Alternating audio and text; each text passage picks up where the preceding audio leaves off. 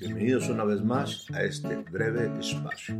Soy Héctor Rocha y mi deseo e interés se centra siempre en que el tema del día de hoy me provea elementos importantes de reflexión.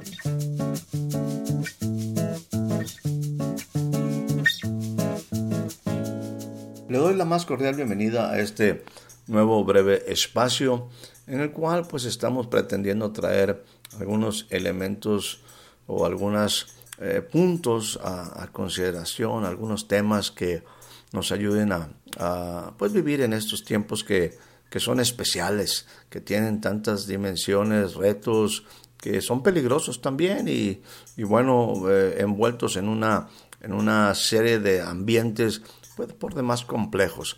Eh, sin embargo, estos eh, eh, envíos, estos, el compartir estos espacios, llevan la intención de, tocar algunos temas que son contemporáneos.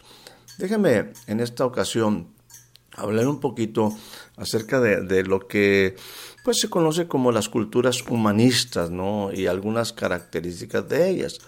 La verdad es que todos creo que pudiera ser eh, como muchas veces lo decimos, aún en el fondo, en quizás muy en el fondo, habrá el deseo de la humanidad de hacer el bien. Sin embargo, tenemos que ser muy realistas en que los resultados están muy alejados de ese bien, de ese deseo de buenas cosas, de ese deseo de bienestar. La verdad, estamos muy, muy eh, cortos en los resultados en función de aquellas grandes expectativas y esos grandes sueños. Y una de las características de esto es que ciertamente el hombre trata de hacer, trata de, construir cosas abandonando preceptos, abandonando principios, abandonando sobre todo al Dios que creó todas las cosas.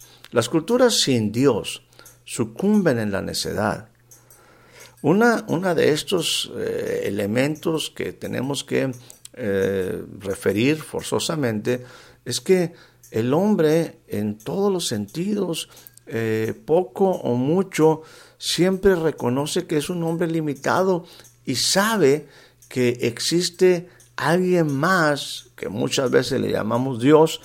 Recuerde que, que en un instante la palabra Dios no es un nombre, sino que es el reflejo de un carácter. Eh, es simplemente cuando nuestra mente y cuando nuestro entendimiento simplemente llega a, una, a un límite, eh, pues lo atribuimos a algo externo superior, mayor, y a eso pues le hemos llamado Dios, a cosas que se reflejan, a cosas que se ven, que, no son del todo comprensibles y que finalmente las atribuimos a Dios. Y entonces ahí se, va formando un carácter de, de algo que es grande, de alguien que es poderoso, de alguien que es creador, bueno, todo ese tipo de detalles. Ahora, ese es el problema de las culturas sin Dios, que sucumben en la necedad. Porque siendo testigos de la grandeza del Eterno, de su provisión, de su cuidado, sea, siendo testigos, teniendo evidencias en su vida, han dicho en su corazón, no hay Dios. Ahora, los deterioros del hombre han sido constantemente, eh, o, todo en la vida es un resultado de, procesos. Y sobre todo cuando el hombre tiene ciertos eh, poderes, ciertas capacidades, cierta, eh, pues, posibilidad de hacer cosas. Cuando el hombre está seguro, cuando el hombre eh, en algún momento, también la Biblia me habla de, lo que sucede con una Sodoma, donde tiene, en principio, tiene tres, tres características. Es una cultura como la de Sodoma, eh, donde hay soberbia, donde hay saciedad de pan, donde hay abundancia de ociosidad. Entonces el hombre se siente seguro, se siente poderoso, se siente empoderado, ¿Por qué? Porque está actuando en favor de sí mismo, egoístamente, actuando en un ambiente totalmente de hombres, ¿no? Es decir, hombre, estoy hablando obviamente de, en una cuestión de género del ser humano. Pero e, estos, estos eh, elementos, soberbia, saciedad de pan, abundancia o sociedad, lo hace sentirse que es capaz de todo. poderoso.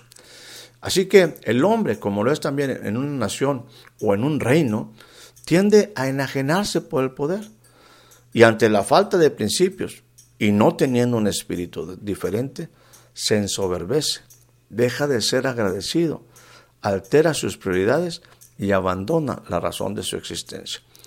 Para esto quiero utilizar una escritura que se encuentra en el libro de Judas, su capítulo número uno, usted sabe, solamente tiene un capítulo, en su versículo 11.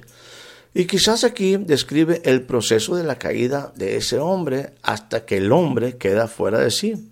Creo que esa escritura es sumamente descriptiva. Dice de, de esta manera, hay de ellos, porque han seguido el camino de Caín y por su lucro se lanzaron al error de Balaam y perecieron en la rebelión de Corea. Para empezar diré que todo en la vida es una cuestión de procesos. Muchas ocasiones decimos, hoy me está pasando esto, mira lo que me pasó el día de hoy. No, la verdad es que hoy es solamente el resultado de lo que hice ayer, de lo que hice en el pasado, de lo que hice correctamente o lo que hice inadecuadamente tendrá un resultado. Y hoy veo esos resultados. Hoy, déjenme decirles muy rápido, hoy pasa rapidísimo, 24 horas pasan rapidísimo. El asunto es que hoy estoy sufriendo las consecuencias de un pasado. Si quiero ver consecuencias o quiero ver resultados diferentes en un futuro, hoy es sumamente importante y hoy debo de tomar decisiones para producir un futuro, un mañana diferente.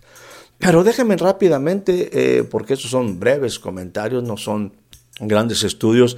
En el camino de Caín, conforme nos refiere este pasaje, hay una, hay una situación muy interesante porque el camino de Caín simple y sencillamente muestra que no hay un deseo en la relación con Dios de Caín, como nos relata en el Génesis, no hay un deseo de agradar al Señor en su acción. Hay un corazón que no es agradecido. Por eso cuando se le dice, oye, no, me, no acepto tu ofrenda, pues casi pudiera decir Caín, pues mira, si te gusta bien, y si no te gusta, pues no me importa. No tiene una, no, acepta la, la, pues la retroalimentación, no busca realmente agradar, quizás solamente está tratando de cumplir con algo y no está mostrando el corazón correcto. ¿Qué es lo que sucede posteriormente? Usted sabe, viene toda una debacle en ese hombre, se constituye en homicida, finalmente se aleja del Eterno, sale de la presencia de Dios y simplemente rompe su relación con Dios. ¿Qué es lo primero que hace? Construir una cultura, construir una ciudad, establecer sus propios principios, establecer sus propias prioridades y simplemente hacerlo alejado de Dios. Empieza a construir una cultura humana. Las culturas, las culturas humanas se construyen solo llenas de tradiciones humanas, como hay otros como él, sincréticas en sus principios y valores. O sea, combinan diferentes cosas, el pensamiento de uno, el pensamiento de otro. Eh, simple y sencillamente es una, una buena revoltura de creencias en principios y valores. Ideológicamente, porque el hombre así es, sea, son culturas perversas y corruptas.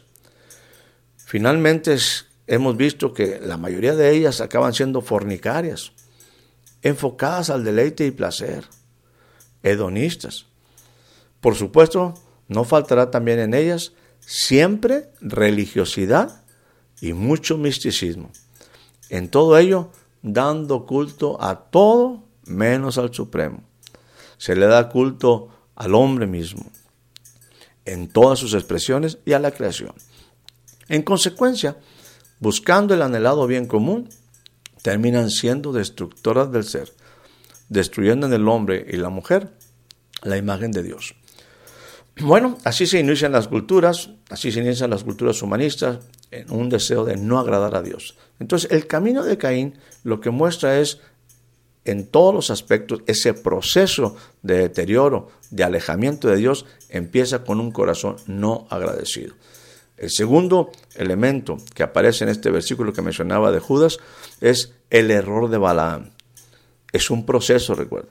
La no gratitud me lleva a una alteración de las prioridades en mi servicio a Dios, en mi relación con Dios. En el caso del profeta Balaam, él mostrando un mayor interés por el dinero y, obviamente las cosas materiales, no dándole la prevalencia al respeto, a la honra, al espíritu, sino simplemente cambiando, alterando las prioridades de su vida.